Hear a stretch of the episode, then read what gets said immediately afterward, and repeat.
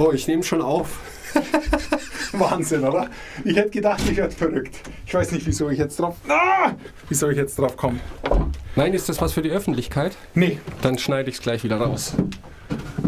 das ist zu krass. Die Geschichte habe ich dir erzählt, gell? Nein?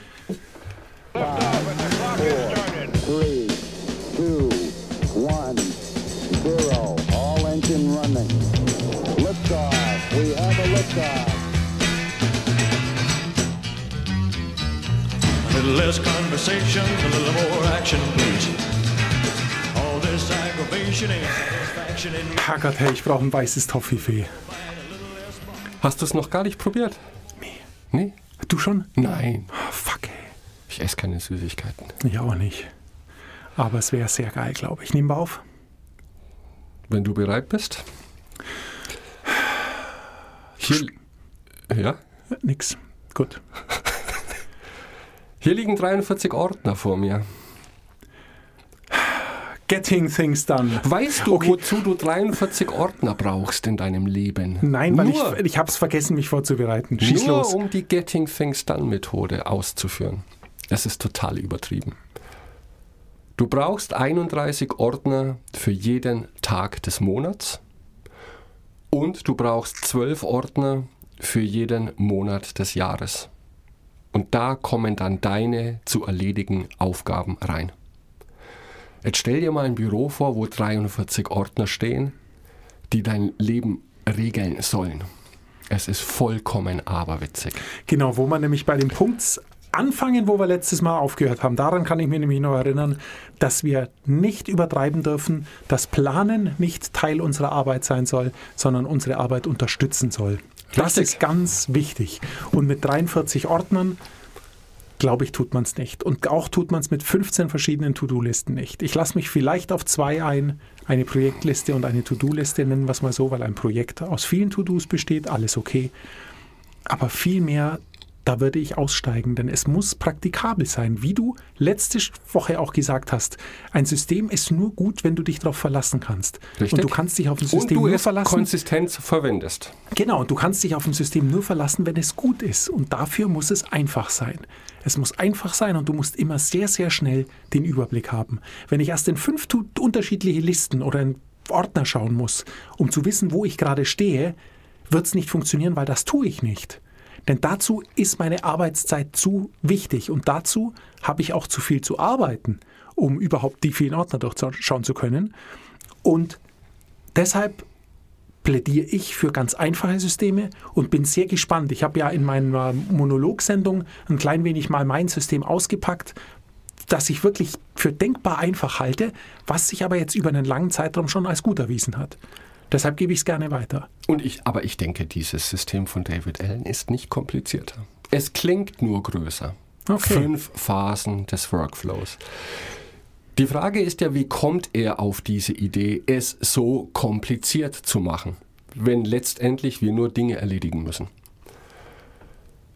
Und seine Idee kam daher, als er sich selbstständig gemacht hat mit Getting Things Done, wo es noch gar nicht Getting Things Done hieß, sondern einfach zu sagen, hey, ich kann mich eigentlich ganz gut organisieren, wäre es nicht eine Idee, andere Menschen dabei zu unterstützen, so wie Marie Kondo dir jetzt hilft, deine Socken richtig zu rollen oder zu falten. Das ist eine heiße Diskussion im Internet. Ja? Was ist der richtige Weg, um Socken zu lagern?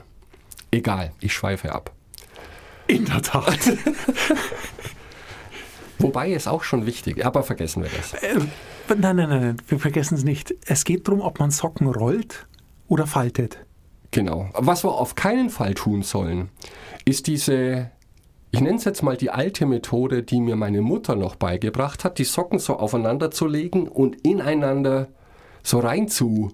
Natürlich, nur, so macht man es. Und wer da es gehen die wirklich Socken kaputt, nein, die Bündchen kaputt. als und ob deshalb die Socken kaputt gehen. Die kriegen unten Löcher, weil alle ständig strumpfsockig herumlaufen. Lass das mal nicht Marie Kondo hören. Im, also im Idealfall hat man sowieso nur ein, eine Sockenart. Nämlich Richtig. eine ganz normale schwarze Socke. Davon kauft man einmal im Jahr 30 Stück, 30 Paar, schmeißt die alten weg und tut die neuen in die Schublade. Und dann nimmst du einfach immer zwei raus, ob die gefaltet oder gerollt sind. Ich, aber schwamm drüber. Nein, aber Und das ist doch ein gutes Beispiel für, etwas kompliziert machen, oder? Ja.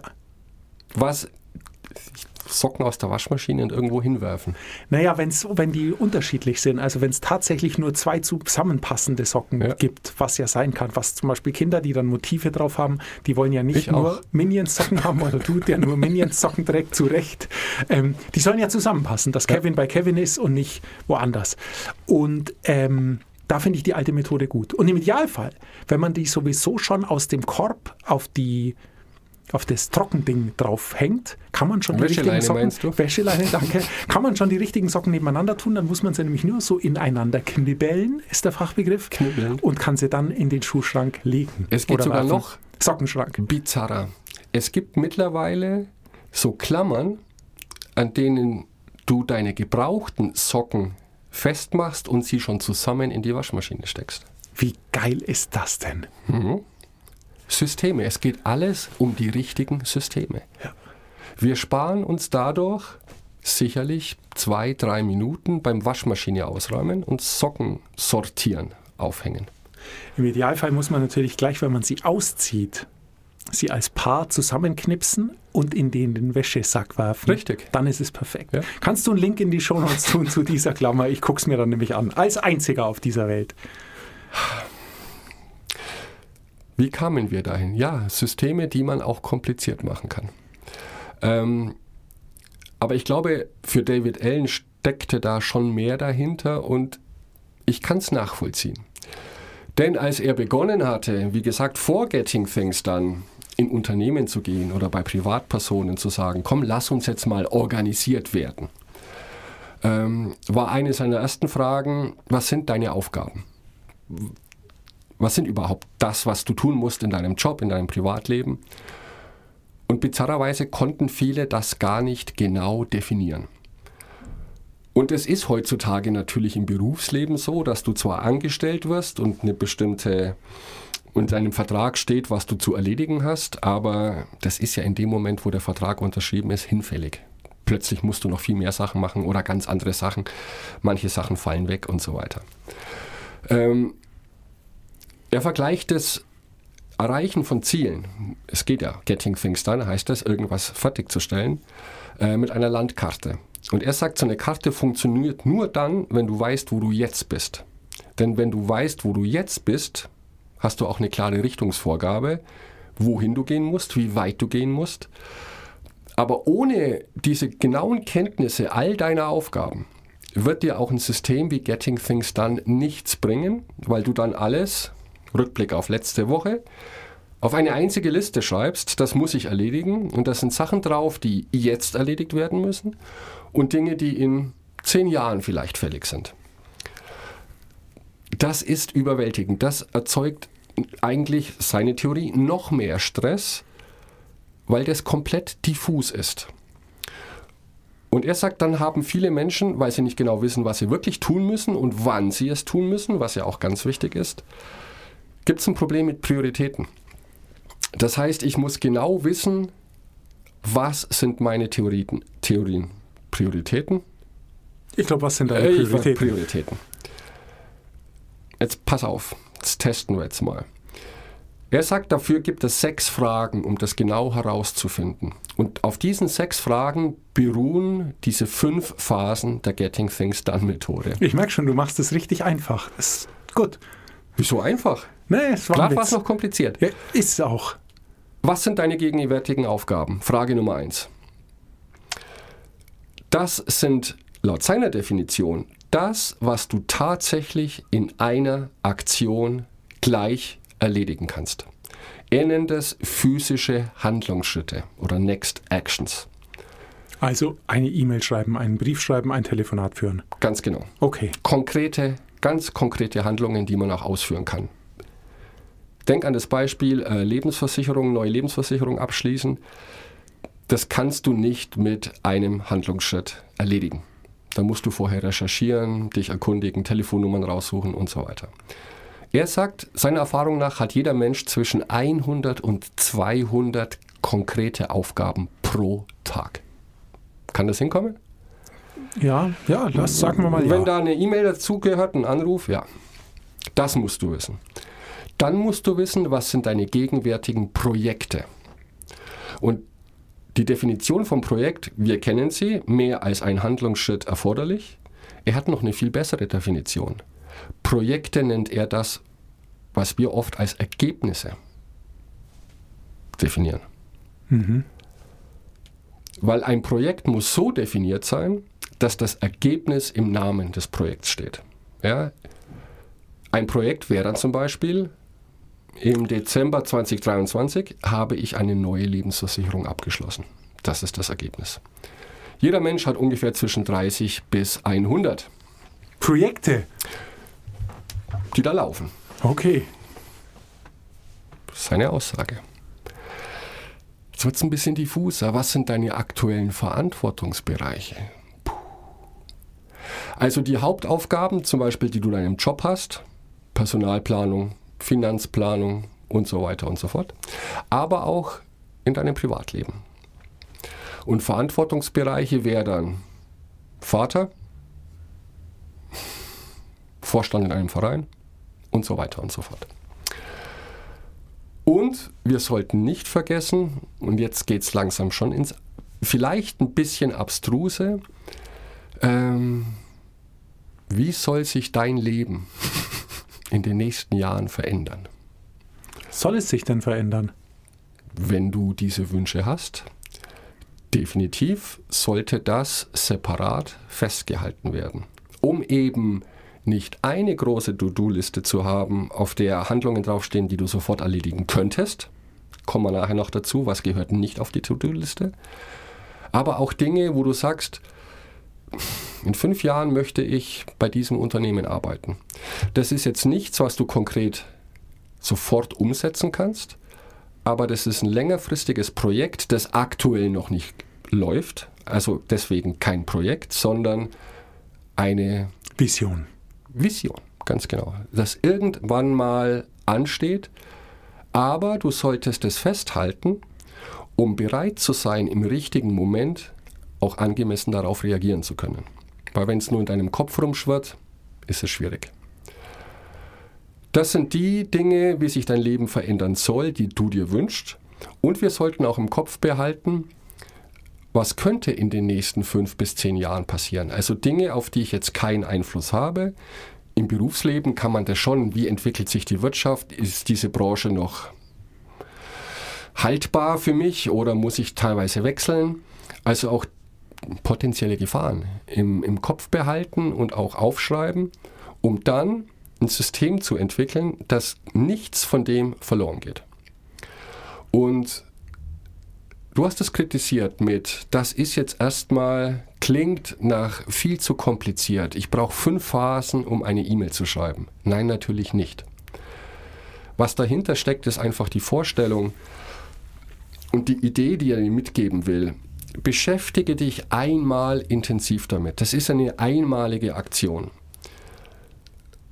Bist du dir wirklich zu 100% sicher, was du tun musst? Nicht nur jetzt in diesem Moment, sondern auch generell in deinem Leben. Ob das jetzt in einem Jahr fällig ist oder in fünf Jahren oder vielleicht nie. Wenn es nur eine Vision ist, eine Idee. Du hast über den Braindump referiert. Im Prinzip ist das nichts anderes. Und diesen Braindump, den machst du im besten Fall einmal wirklich. Und dann setzt du dich zwei, drei, meinetwegen fünf Stunden oder den ganzen Tag hin und schreibst dir alles auf, was aus deiner Meinung oder aus deiner Perspektive heraus wichtig ist, was dich betrifft, was du tun kannst, solltest, musst oder möchtest. Natürlich, dieser Braindump, du hast das selber gesagt in deiner Solo-Sendung, den machst du dann vielleicht nochmal wöchentlich. Nur, was in einer Woche angefallen ist, das kannst du wahrscheinlich in fünf Minuten aufschreiben. Die Grundlage dieses Getting Things Done Systems ist, du machst das einmal richtig. Und meinetwegen, ja, zieh dich zurück, ein Wochenende in die Berge und schreib alles auf. Und dann, wenn du das einmal gemacht hast, ist es nicht mehr so kompliziert. Dann kannst du dich tatsächlich aufs Handeln konzentrieren. Wichtig ist es einmal zu wissen, was muss ich tun? Nur dann kannst du definieren, jetzt trete ich in Aktion und setze die ganze Geschichte um. Also ich Dann- glaube, nicht so kompliziert. Dann lass uns konkret werden. Er möchte letztendlich drei, dass du drei unterschiedliche Listen führst, die in drei Inhalte eingeteilt sind. Du hast eine To-Do-Liste mit Aktionen, die du sofort umsetzen kannst. Du hast eine Projektliste mit Dingen, die aus mehreren Aktionen bestehen. Genau. Und du hast eine Visionenliste, wo du dein Leben, in welche Richtung dein Leben gehen soll. Er macht es gar nicht unbedingt immer über Listen. Wir können jetzt sehr gerne, und da interessiert mich dein Input ohne Ende, weil ich versuche, dieses System zu praktizieren. Nicht jeden Punkt, aber da schreibt David Allen selber auch, wir sollen uns raussuchen, was uns hilft. Und alles andere vielleicht mal durchlesen und sagen, hm, ist eine gute Idee, aber jetzt nicht für mich. Passt in meine Realität nicht. Die Schritte sind im Prinzip ganz einfach. Irgendetwas kommt auf dich zu. Du bekommst Informationen, Aufgaben. Und es kann eine E-Mail sein, ein Anruf, Brief von der Post, vom Finanzamt, ähm, eine WhatsApp-Nachricht und so weiter.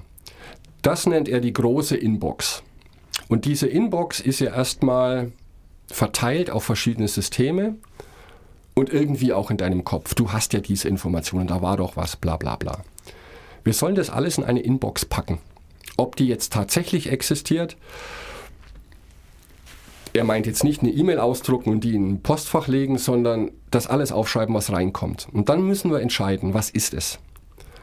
Müssen wir handeln? Das ist die allererste Frage. Müssen wir handeln?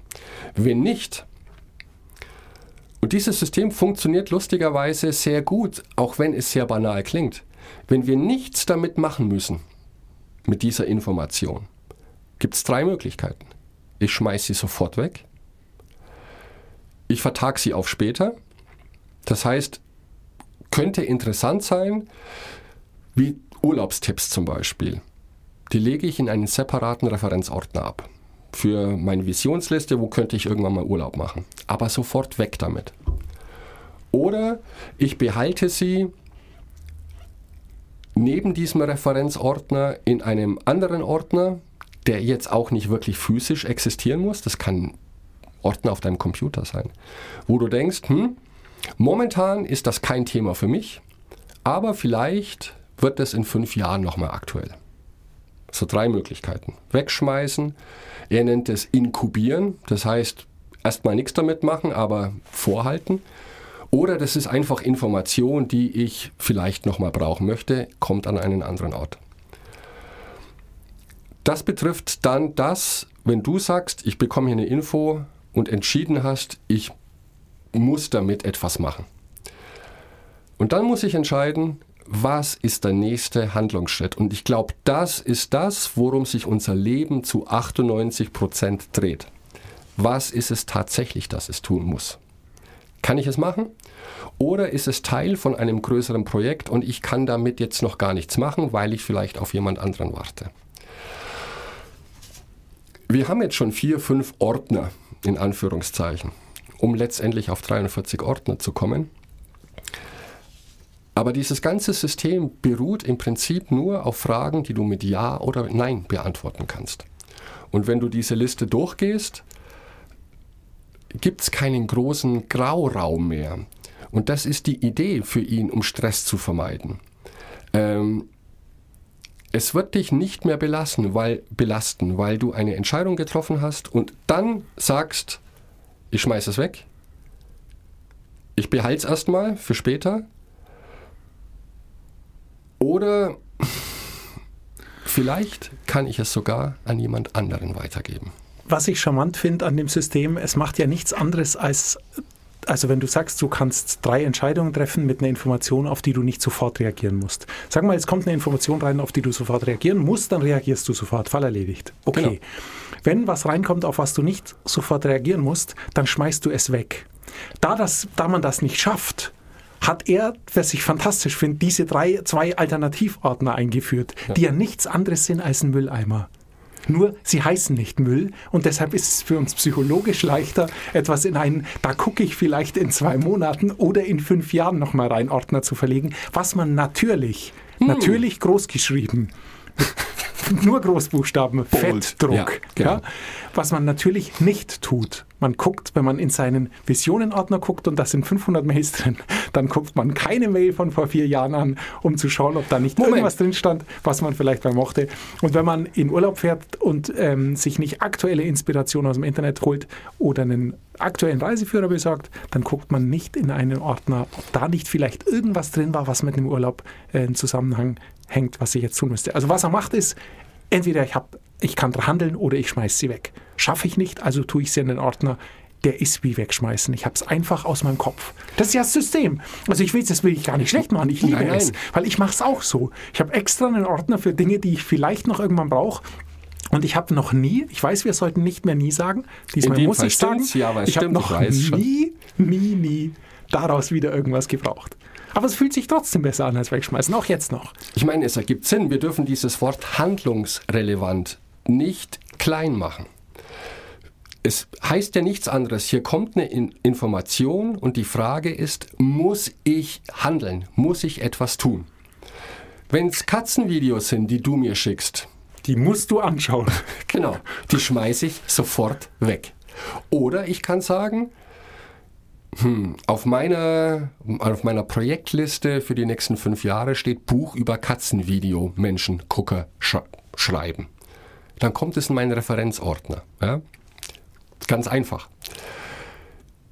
Es geht tatsächlich um handlungsrelevant. Und alles, was jetzt für dich nicht handlungsrelevant ist, wo der Chris Huber nicht gefordert ist, von jemandem irgendetwas zu erledigen, kannst du wegwerfen oder sagen, das ist eine interessante Info, die brauche ich vielleicht nochmal. Oder weg damit. Ganz einfach. Und dann ist der zweite Schritt, was ich super finde. Das hilft mir in meiner täglichen Arbeit, wo wir mit E-Mails bombardiert werden, sehr.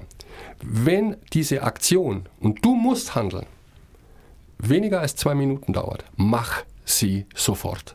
Eine E-Mail kurz beantworten, danke, oder ich kümmere mich drum. Alles, was weniger als zwei Minuten dauert, sofort abarbeiten und weg mit dieser E-Mail. Weil am Schluss des Tages hast du sonst 500 E-Mails und denkst, ja, da kann ich jetzt schnell Hallo sagen. Sofort machen. Oder, das machst du sehr gerne, gucken, ob es nicht jemanden gibt, der es für dich machen kann. Was sehr clever ist. Denn, müssen wir auch ehrlich sein, wir bekommen viele Informationen, Input, wo wir eigentlich gar nicht der richtige Ansprechpartner sind. Und anstatt zu versuchen, dem helfe ich jetzt oder der helfe ich jetzt schnell und mach den Gefallen, gleich sagen, dafür bin ich nicht zuständig. Ich weiß, wir hatten dieses Thema schon mal. Sag lieber, ich fühle mich gar nicht zuständig hierfür. Ich habe aber eine Spezialistin dafür. Und sofort weiter delegieren. Das betrifft alle Mails, die mehr als vier Empfänger haben. Das ist also Mails, die mehr als vier Empfänger haben, kann man löschen, muss man nicht lesen. richtig. Oder? Gibt es da eigentlich, das meine ich jetzt ernst, gibt es irgendeinen E-Mail-Guru, der mal beschlossen hat, wofür CC und BCC vorhanden ist? Es ergibt niemals Sinn.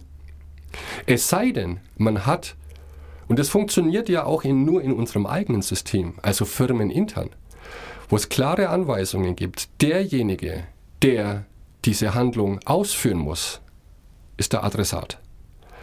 Diejenigen, die informiert werden sollten, sind in CC. BCC ist der komplette Quatsch. Wozu soll ich das verbergen? Ja? Funktioniert aber nur, wenn sich jeder daran hält, aber auch nur dann, wenn es innerhalb eines Ökosystems wie eine Firma ist. Wenn du aber E-Mails bekommst von außerhalb, von anderen Unternehmen, kennst du Genau. deren System nicht und du weißt überhaupt nicht, du weißt, wie es ist. Das vier Leute kriegen eine E-Mail, jeder denkt, der andere macht's. Genau. Ergibt überhaupt keinen Sinn. Da Ne? bin ich zu 100% bei dir. Eine E-Mail, die von extern kommt und mehrere Empfänger hat, löschen. Löschen. Ähm, und in-house ergibt es sehr viel Sinn. Auch da bin ich bei dir. Wenn es eine kommt- klare Regel gibt. Es kommt immer eine, es kommt von, einem, von einer Kollegin oder einem Kollegen irgendwas. Sie, der Kunde, hat noch X, mein Kunde hat noch die und die Frage, da kennen Sie sich am besten aus, können Sie das beantworten? Dann mache ich das und setze natürlich ähm, ein CC sozusagen für die Adresse oder für die, von der die. Mail kam, dass die auch informiert ist und dann passt alles. Man muss halt immer aufpassen mit allen Antworten, was man da schreibt. Ja. Deshalb Point and Tell. Point and Tell, Ja. ähm, bevor du eine Mail losschickst, zeigst du mit dem Finger auf sie und liest alles laut vor, den Empfänger, den Inhalt der Mail und schaust dir den Anhang nochmal an. Dann gibt es nie mehr dieses, wo ihm kurzes Blut gefriert, ach du Scheiße, war diese, hey, guck mal, was der Idiot jetzt wieder geschickt hat, habe ich die versehentlich an ihn, den Idioten geschickt oder habe ich es wirklich weitergeleitet? Das passiert dir mit Point and Tell bei E-Mail nicht mehr. Es ist uns aber schon passiert, allen wahrscheinlich, falsche Informationen an falsche Menschen geschickt. Und da würde ich mit Point and Tell sogar noch weitergehen. Ähm, was ich tue, wenn ich eine E-Mail schreibe oder auch beantworte, das Erste, was ich tue, ich lösche den Adressat. Dass ich nicht aus Versehen eine E-Mail abschicke, obwohl ich genau weiß, es geht nur an diese Person, um das wirklich nochmal klar überlegt zu haben. Das Erste, was passiert, es kommt eine E-Mail, ich weiß, ich sollte antworten, ich klicke auf Antworten, schreibe das vor, aber bevor ich anfange zu schreiben, lösche ich den Empfängerin sofort. Oh, wow, sehr radikal, aber gute Idee. Das dauert eine Millisekunde und du bist auf der sicheren Seite. Naja, das Löschen dauert eine Millisekunde, aber du musst den dann ja wieder reinschreiben. Ja, das ist ja Adresse. gleich passiert. Ja, okay. Ja. Wir sind abgeschweift Weniger als zwei. Minuten sofort erledigen oder delegieren. Und da bin ich ein riesen Fan von und ich habe so oft gesagt, eine Warten-auf-Liste. Das ist das Allerwichtigste. Wenn du Aufgaben delegierst an jemanden, dann möchtest du ja normalerweise über das Ergebnis informiert werden. Wenn du jetzt was delegiert hast und dann quasi für dich mental oder in deinem System auf eine To-Do-Liste durchstreichst, dann ist es weg. Und wenn die andere Person nie handelt, nie reagiert, du es aber aus deiner To-Do-Liste gestrichen hast, kann es passieren, dass du auch komplett vergisst, worum es überhaupt geht und plötzlich poppt ein Termin auf und die andere Person muss sagen, oh Mist, das habe ich vergessen. Du hängst mit drin. Es kann nie passieren, wenn ich eine E-Mail schreibe und da steht dann zum Beispiel eine E-Mail an dich und ich bitte dich um etwas, brauche ich bis Sonntag bla bla bla. Verschickt es, dann kommt die E-Mail, die ich an dich geschickt habe, in meine Wartenaufliste und die gehe ich regelmäßig durch. Und wenn du dich am Samstag noch nicht gemeldet hast oder spätestens bei der Deadline, weiß ich, dass ich nachhaken muss. Es geht nie vergessen. Tipp, top, Tipp. Naja, du penetrierst mich dann halt am Samstagabend mit Mails. Wo ist der Kack, den du vorbereiten wolltest? Was ist los bei dir? Also ich, bei dir eskaliere ich das langsam. Es beginnt mit einer E-Mail und geht dann über WhatsApp-Nachrichten.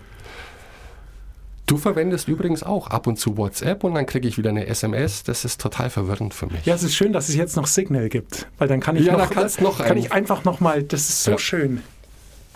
Genau.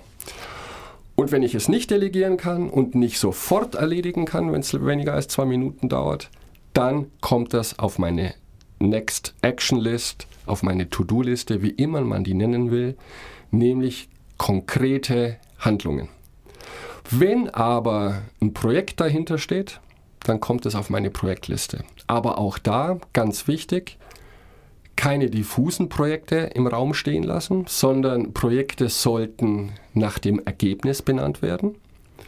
Und der nächste Punkt, auch wenn du ihn nicht sofort machst, musst du aufschreiben, was ist der nächste logische Handlungsschritt, den ich ausführen kann. Und dann kannst du ja überlegen, je nachdem wie zeitkritisch das ist, kannst dir dann auch überlegen, trage ich das in den Kalender ein, an dem Tag möchte ich es machen oder bis dahin muss ich es erledigt haben. Und das war's schon. Nach diesem langen Braindump, der einmal tatsächlich notwendig ist und ich bin ein Riesenfan. Das machst du einmal und dann nimmst du dir deine Listen oder dein System, wie immer, wie kompliziert das auch sein mag, spielt keine Rolle. Ich schaue mir das am Sonntag, Vormittag einmal durch. Es dauert eine halbe Stunde bei einer schönen Tasse Kaffee. Kann ich entscheiden, auch nächste Woche hätte ich jetzt Zeit für den Punkt, mache ich da. Das ist nicht mehr relevant, streiche ich. Meine Warten-auf-Liste haben auch alle reagiert, kann ich löschen. Seelenfrieden. Ich sage so oft, das absoluter Seelenfrieden und die Idee Getting Things Done. Are you ready?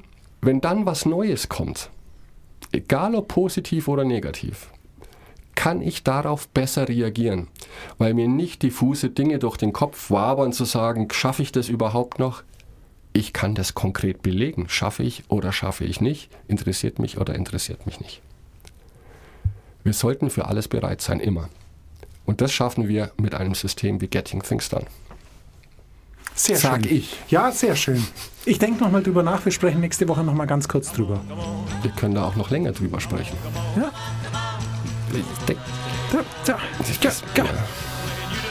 Alles klar, nix. Achso, ist schon, Wir sind fertig. ist schon diese Ja. Woche vorbei. Du hast jetzt 29 Minuten und 54 Sekunden geplaudert und jetzt ist gut. Ich fahre jetzt in den Supermarkt und hole mir weiße Toffifee. Bringst du meine mit? Und vergiss meinen Wunderbaum nicht. Ja? Selbstverständlich. Zitrus. Zitrusgeschmack. Bis dann, Mix. Ciao. Ciao.